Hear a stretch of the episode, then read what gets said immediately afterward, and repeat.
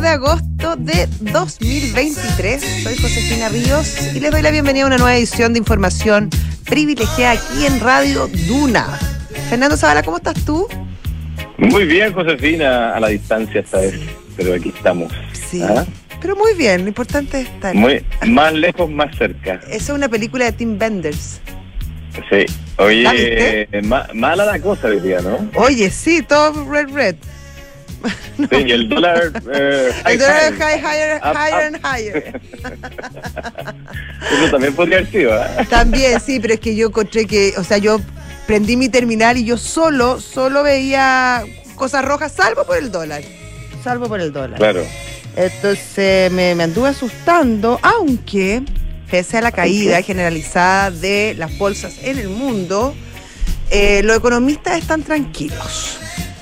Dicen que esto sería más bien pasajero. Sí, o sea, alguna corrección transitoria, ¿ah? Exactamente, exactamente. Quizás hasta eh, buscada y sana podría ser, ¿ah? En algunos casos. ¿En cuáles casos, por ejemplo, dirías tú? No, no sé. No, lo que pasa es que eh, hay al- o sea, el rendimiento que han tenido la, algunos indicadores de la, de la bolsa eh, americana, en particular los relacionados con, con el mundo tecnológico, han sido bien espectaculares Sí, este año. ¿ah? Impresionante. Eh, entonces, en una de esas uno dice, mejor que, que caiga un poquitito ¿ah? Eh, y a que, a que se desplome eh, brutalmente. Exactamente. Oye, y el dólar, que hoy día ha sido... eh, Fíjate que la, espérate, el Nasdaq lleva 45%, incluso con la caída de 2% hoy día, ¿Mm? lleva 45% de apreciación durante este año solamente, o sea, desde el primero de enero al, a la fecha. Claro, no, no, no, es, no es poco, sobre todo No, considerando las poco. dimensiones de, de, la, de las empresas que cotizan en el, en el Nasdaq. Claro. Oye, ahora, ¿qué significa esta baja eh, en, en el- del riesgo de la, de la eh, ¿cómo tiene un nombre más, más específico? Eh, la calificación, No, el riesgo de la deuda. claro, el riesgo de la calificación del riesgo de la deuda Claro. de Fitch que Bueno, va- a ver, primero, el- la noticia es que en la mañana la Sí. agencia Fitch, que es una de las agencias calificadoras de riesgo que, que operan en, en el mercado americano, anunció que eh, iba a bajar la calificación de la deuda desde AAA hacia AA más.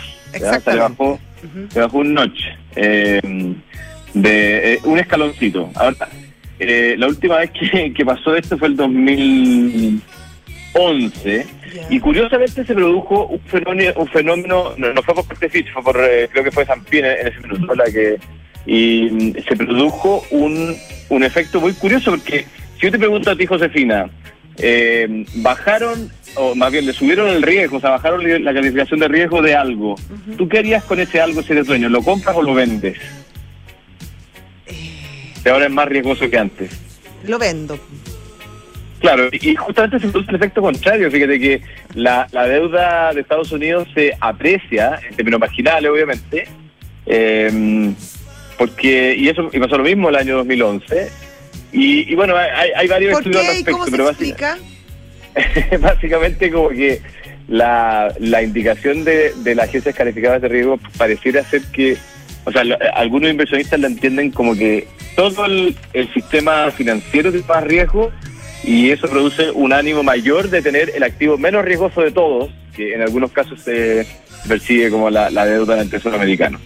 Bueno, ¿por qué se produce esta decisión de Fitch? Básicamente por el alto nivel de deuda de Estados Unidos y también por las complicaciones políticas que han habido durante eh, los últimos meses, sobre todo la, incapacidad o la dificultad más bien para llegar a acuerdos en, eh, términos económicos, por ejemplo, con el techo de la deuda eh, de las fuerzas políticas de ese país, lo que tendría eh, impacto en esta clasificación, que básicamente es que a Estados Unidos le cuesta más plata endeudarse, ¿o no? Claro, eh, han subido las tasas eh, y ha aumentado el nivel de deuda. Y además de eso, recuerda, Josefina, que hace, yo diría, un mes y medio, a, final, a principios de junio, o sea, hace dos meses ya, eh, estuvo a punto de producirse un, un default de la deuda Sí, debido a que el Congreso de. Estados Unidos Esa fue la el razón. Congreso no, no podía llegar a acuerdo en, eh, en expandir el techo de la deuda. Claro. Y yo creo que eh, una de las consecuencias que tuvo esa, esa, esa discusión política que tuvieron los republicanos con los demócratas fue justamente que una de las agencias eh, bajó la clasificación Claro. de riesgo, porque recordemos que existen otras más ¿eh? y, y esta es la, digamos, la, la primera que cambia su, su calificación de riesgo. Bueno, esto impactó en las bolsas en Estados Unidos, como decíamos al principio, que caen los tres principales índices, pero no solamente en Estados Unidos, también la noticia fue mal recibida en Asia, en Europa, en Australia y también en nuestra bolsa local en el IPSA, que en este momento está cayendo, te voy a decir yo, un 1,50%. Eh, Sí. Está en 6.336 puntos en este momento, eh, el IPSA chileno. Oye, hay una caída particularmente eh, llamativa en nuestro mercado local de, de Falabella. Yo no sé si, porque además la acción más tratada al día, Mm. no sé si tú tienes alguna información particular de No. alguna noticia que, que se haya sabido, pero bueno, No. eh, cae 2,12%. Tampoco es una cosa así como para... para Sí, cae más digamos, MPC, que cae 3,69. Claro, pero tiene más pero volumen, transado, tiene más volumen para Sí, Claro, sí. exactamente. Sí. Eh, un día no tan bueno para la bolsa chilena que corrige después de varias jornadas de, de crecimiento. Sí, oye, un, un- además, esto de la mano con un cobre que cae un 1,60% en este momento, está en 3,84%, lo que también tiene un impacto eh, junto con lo que está pasando eh, en el exterior, en el dólar, en el precio del dólar en Chile, que está llegando casi a los 4, a, los 8.50, está en 8.49,5, pero en algún momento de la mañana llegó a estar en 8.51, el precio más alto desde enero, creo que el 5 de enero de, de este año. Así que se marca un, un nuevo récord en ese sentido. Mm. Oye, eh, así que, bueno, mañana reporta Apple y Amazon, ya lo comentamos. Sí, ayer, eh, estamos todos muy en pendientes. extenso. ¿Ah? Eh, Son dos compañías inmensas eh, y yo creo que van a marcar un poquito el sentimiento, o van a dar un- un- una temperatura de cómo está el sentimiento de, en términos del consumo, la demanda interna, en este caso Estados Unidos, particularmente en el caso de Amazon, ¿ah? con, con su fuerte presencia en el retail online. Vamos a estar esperando eh, ese dato, eh, dado, bueno, son entretenidas esas empresas, como que está todo el mundo como esperando eh, eh, el momento, qué van a decir. Y, y además se empiezan a fijar en cosas como que uno cree que fue una buena noticia y bajan, y después la que uno cree que fue una mala noticia suben. Hay toda una interpretación finalmente de los mercados respecto a, a lo que informan esos gigantes. Bueno, ya está nuestro pantallazo. Está al teléfono nuestro amigo Juan Carlos Larrebur, gerente de negocios de MBI. ¿Qué tal, Juan Carlos? ¿Cómo estás? Hola Josefina, ¿cómo estás? Hola Fernando. ¿Cómo Hola? Juan Carlos, ¿cómo estás? Bien. Un mal día para los mercados? ¿no? Coincido con casi con todo lo que estaban contando ustedes recién ahí. En realidad es un mal día, pero tampoco es tan malo como, como lo que pasó hace, en, en el 2011, que la bolsa cayó 7% apenas hubo un downgrade en la clasificación de riesgo de la deuda de largo plazo americana. Así que el mercado ha resistido bastante mejor hoy día. Pero, pero vamos por partes. La noticia es esa, digamos, es básicamente que Fitch bajó la clasificación de riesgo desde AAA a AA más eh, de la deuda de largo plazo. Eh, y la diferencia sí es que hay tres clasificadoras que son las que en este tema, que son Fitch, S&P y Moody's.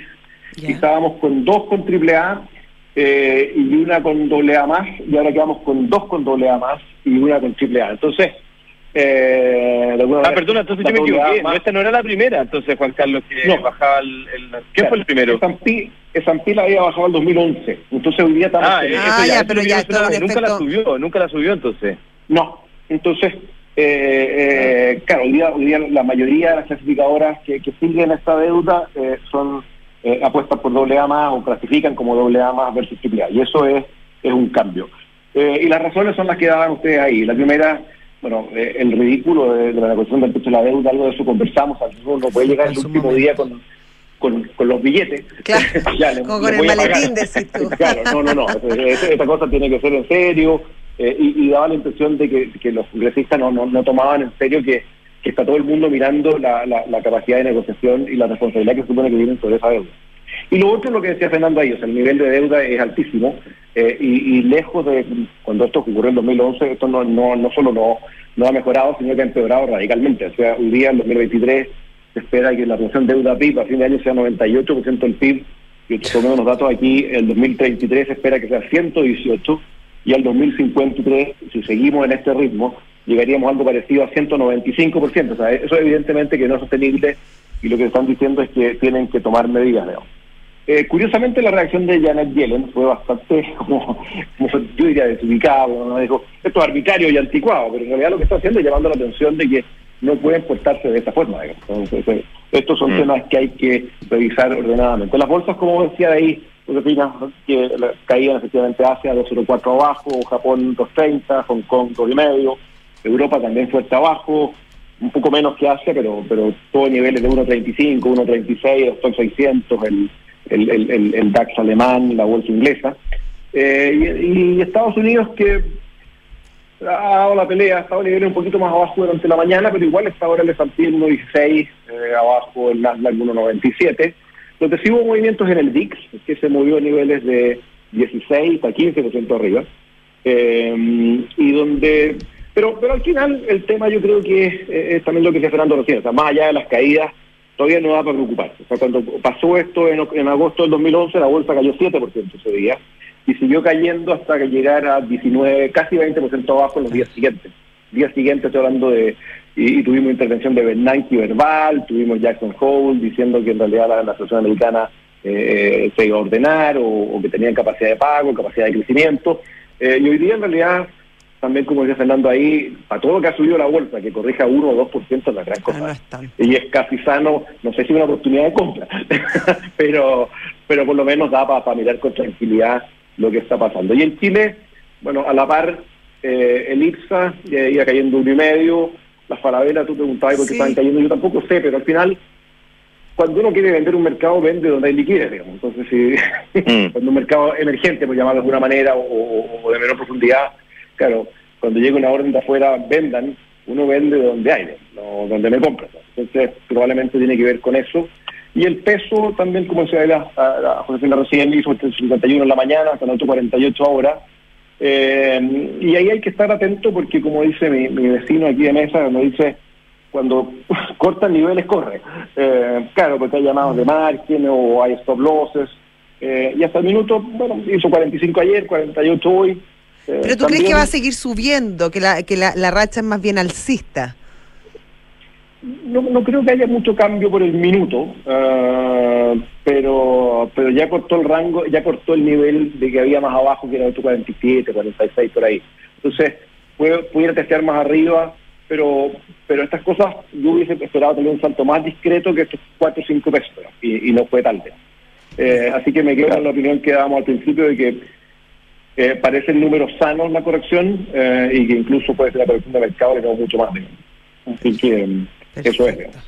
Juan Carlos Larrebur, muchísimas gracias. Bueno, ya, que les vaya bien. Chao, hasta luego. Gente. Chao. Juan Carlos Larrebur, gerente de negocios de MBI. Y yo te quería contar, querido Fernando, que Mercado Pago tiene las mejores promos. Eh, si tú pagas con un código QR de Mercado Pago, puedes ganar. Incluso empiezas a participar en un concurso que es toda la semana, donde tú puedes eh, ganar al final, al final, el máximo premio es un Peugeot E 2008. Eh, obviamente que entre más veces pagues con este QR, más oportunidades tienes de ganártelo. Eh, Mercado Pago, la cuenta digital de Mercado Libre. Inbook es un software integral de gestión de personas que te permite atraer a los mejores talentos para tu organización. Asegúrate de encontrar el match perfecto entre el talento y tu empresa. Conoce más sobre el módulo de atracción en belargauk.cl. Inbook crea un lugar de trabajo más feliz. Vive el Gran Premio de Sao Paulo con tus tarjetas Santander Latam Paz, porque todas tus compras del mes participan en el sorteo mensual de una de las cinco experiencias dobles para vivir el circuito de tu vida. Participa hasta el 30 de septiembre de 2023. Conoce más en santander.cl slash Ferrari. Ducati tiene la multistrada B4S, que es la multipropósito más segura y cómoda de su segmento. Tiene testigos de puntos ciegos motor y frenos con tecnología única. Pruebas italianas 100% multistrada de 4 en las Condes 11.412 con mejores precios que nunca. Y la auditoría ayuda a obtener grandes resultados y en PwC están convencidos de esto. A través de datos confiables y procesos rigurosos, logran que tu empresa alcance el siguiente nivel. Informes ESG, gestión de riesgo y transparencia digital. Visita pwc.cl. Y el dólar 8.50 hoy día. Si usted cree que esto va a seguir subiendo, puede ser un buen momento para comprar y lo puede hacer a través de la plataforma de Mercado Final en tan solo unos segundos, desde su celular, desde donde sea que esté. Toda la información en mercadosg.com. Y mm, si estás buscando invertir en una propiedad, los ojos cerrados con Almagro. Departamentos con excelentes terminaciones, alta demanda de arrendatarios y 45 años de trayectoria trayectoria que lo respaldan. Encuentra todos los proyectos de inversión en almagro.cl slash inversionista. Econorrent y CMR se unen para entregarte la mejor experiencia todos tus arriendos pagando con CMR o débito Falabella tienen un 10% de descuento. Además acumulas CMR puntos y además tus Econopuntos pueden ser canjeados también por CMR puntos. Sin duda una gran alianza Econorrent. Y bueno, ya está nuestro entrevistado al teléfono. Se trata del presidente de Convergencia Nacional de Gremios Pymes, eh, Eduardo del Solar. ¿Cómo estás? ¿Aló? ¿Aló? Eduardo, ¿qué tal? ¿Cómo estás tú? Bien, gracias. ¿Cómo están ustedes? Muy bien, gracias. Eh, me quería preguntarte primero que nada respecto al anuncio que, que dio el presidente de la República ayer, esta propuesta de pacto fiscal, eh, en cuanto sobre todo en términos para las pymes. ¿Cómo, cómo, ¿Cómo recibes tú este anuncio? Mira, yo la verdad que recibo el anuncio con un poquito más de esperanza porque yo siempre vi que este pacto fiscal lo que quería era terminar en una reforma tributaria eh, ingresando a la hora por el Senado. ¿ah? Mm. Eh, y de acuerdo a lo que anunció el presidente, esta reforma tributaria estaría ingresando en marzo del próximo año, lo cual da un tiempo para tener un debate más amplio sobre sobre si necesitamos o no necesitamos una reforma tributaria y en qué condiciones debiera ser. Y, y yo creo que el país merece hoy día un debate un poco más amplio, sobre todo a los con los hechos que han sucedido. O sea, tenemos por ahí, de acuerdo a la Contraloría, 13 mil millones de pesos perdidos en las fundaciones, ¿no? Sí. o malgastados, eh, que no contribuyen a poder tener un debate sobre más tributos, digamos, cuando los chilenos y las pymes están viendo que se malgastan los, los tributos que no ponen. Hola, oye Eduardo, la última vez que conversamos, eh, tú estabas, eh, eras parte de una eh, mesa técnica o comisión técnica que había convocado el, el ministro Marcel para conversar sobre los aspectos de esta, de esta reforma tributaria. Así es. Entonces quiero preguntar, primero, eh, ¿en qué terminó ese trabajo? Y, y segundo, ¿las ideas que se comenzaron eh, están reflejadas en lo que se finalmente se presentó ayer? ¿O, o esto es algo que el, el gobierno trabajó por su lado? digamos? No, yo diría que en parte hay cosas que están... Hay, a ver, en lo que es tributario, como ayer no se habló nada de lo tributario, yo creo que en lo tributario no hay nada. ¿ah? Como no hay nada, o sea, no hay No. nada que se conozca hasta ahora, digamos, porque dijo No que se iba a aumentar el impuesto a la renta para Sí, empresas y para pero- personas. Pero eso lo sabíamos desde hace rato, o sea... Ah. Ah, yo creo que eso no. Entonces, sobre lo que se conversó con respecto a la reforma tributaria, eh, no sabemos qué es lo que va a acoger o no va a acoger el gobierno, porque no está presentando ese proyecto.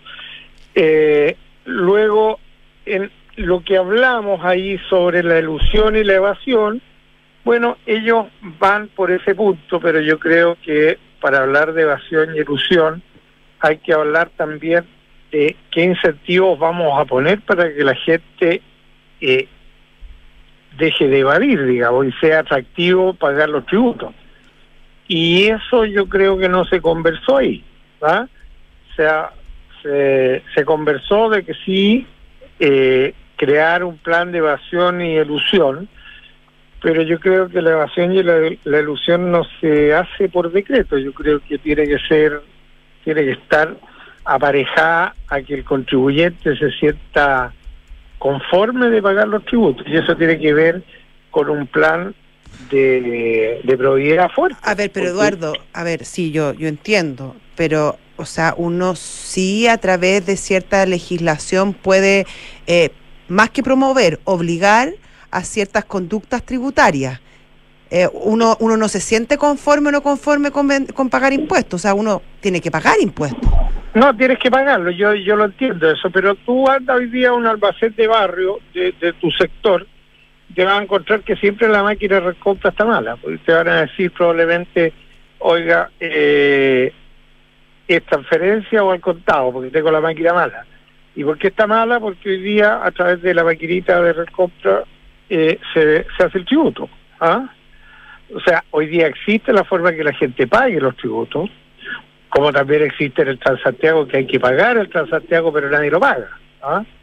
Y, le puedes poner 20.000 obligaciones, pero si la gente no siente que sus tributos se están gastando bien, eh, va a tratar de buscar manera de no pagarlo. Si, si somos humanos, yo no estoy llamando a que nadie pague, sino que lo estoy diciendo es que un plan de ilusión y evasión tiene que ir acompañado de otras cosas, o sea, de fiscalización, de, de ver todas las cosas como corresponde, pero también que la gente se sienta cómoda pagándolo, o sea, se sienta, siente que, que tiene retribuciones a lo que paga. Desde Oye, Eduardo, ¿cómo quedó? Perdona, eh, eh, hubo muchas elucubraciones de que iba a haber algún pacto con pymes o medidas especiales para pymes. Finalmente, por lo menos yo no, no he visto nada particular. ¿Cómo quedó la relación entre las pymes y el Ministerio de Hacienda de cara a esta discusión? Pues yo entiendo que esto partió quizás con un buen ánimo, pero muy rápidamente fue eh, hubo una decepción, al menos lo que subimos eh, por la prensa ¿Y y por declaraciones de algunos representantes de las pymes. Es que yo creo que el libreto aquí estaba hecho, pues. entonces las conversaciones había muy poco espacio para los cambios, sí se conversaban, pero el objetivo era muy preciso. O sea, yo, yo por lo menos lo que sentí, que el objetivo era la reforma tributaria. ¿Ah? Entonces, el libreto estaba hecho y se podían modificar algunas cosas, sí, efectivamente se, se modificaron cosas que tenían que ver con, con porcentaje, por ejemplo, deudas atrasadas de, de impuestos, con donaciones, etcétera. Pero así como se trabajaron esas, en algún momento yo pregunté, bueno, ¿y cuáles son eh, los beneficios para el que cumple? Porque, si estamos poniéndole beneficios para el que está atrasado, ¿qué le vamos a poner al que hace el esfuerzo, el pyme que hace el esfuerzo todos los meses, pagar sus impuestos y endeudarse y, cumplir? ¿Qué le vamos a dar? ¿Eh? Y, y esas cosas como que no se vieron, no hubo un equilibrio en la balanza, pero pero son cosas que yo no las vi ayer en, lo que presentó el presidente. Ahora, Eduardo, ayer dijo el presidente y fue ratificado por el ministro Marcel que, mm, que se abre un periodo también de, de- de seguir conversando y seguir dialogando y también un, un- un espacio para proponer eh, distintas cosas y, y- y- y- y tratar de, de hacer- de aunar eh, voluntades. En ese sentido, ¿hay alguna prioridad? Eh, por parte del gremio de las pymes eh, que debiera incluirse y que ustedes extrañaron en, lo- en los primeros lineamientos que conocimos ayer? O sea, yo creo que hay que... A ver, un tema que se habló siempre fue de cuál iba a ser el impacto en los impuestos en las pymes. ¿ah? Y cuál iba a ser el impacto que, que... cómo íbamos a solucionar el problema que las pymes hoy día tienen con respecto a la caída de los márgenes, al bajo crecimiento, a los problemas de inversión, ¿ah?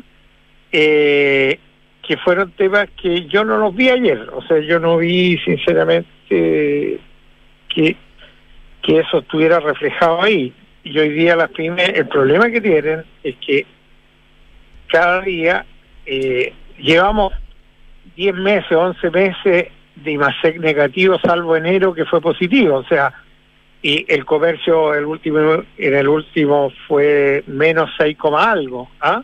Mm.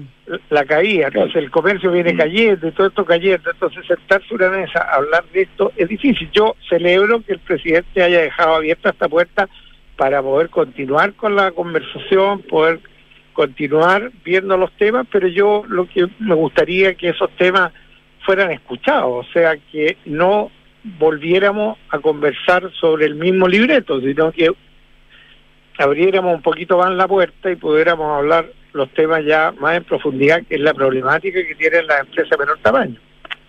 Perfecto. Muchas gracias, muchas gracias Eduardo del Solar, presidente de Convergencia Ya. Nacional de Gremios Pymes por esta conversación. De nada, gracias por llamar. Gracias, Eduardo. Chao. Ya, adiós, chao.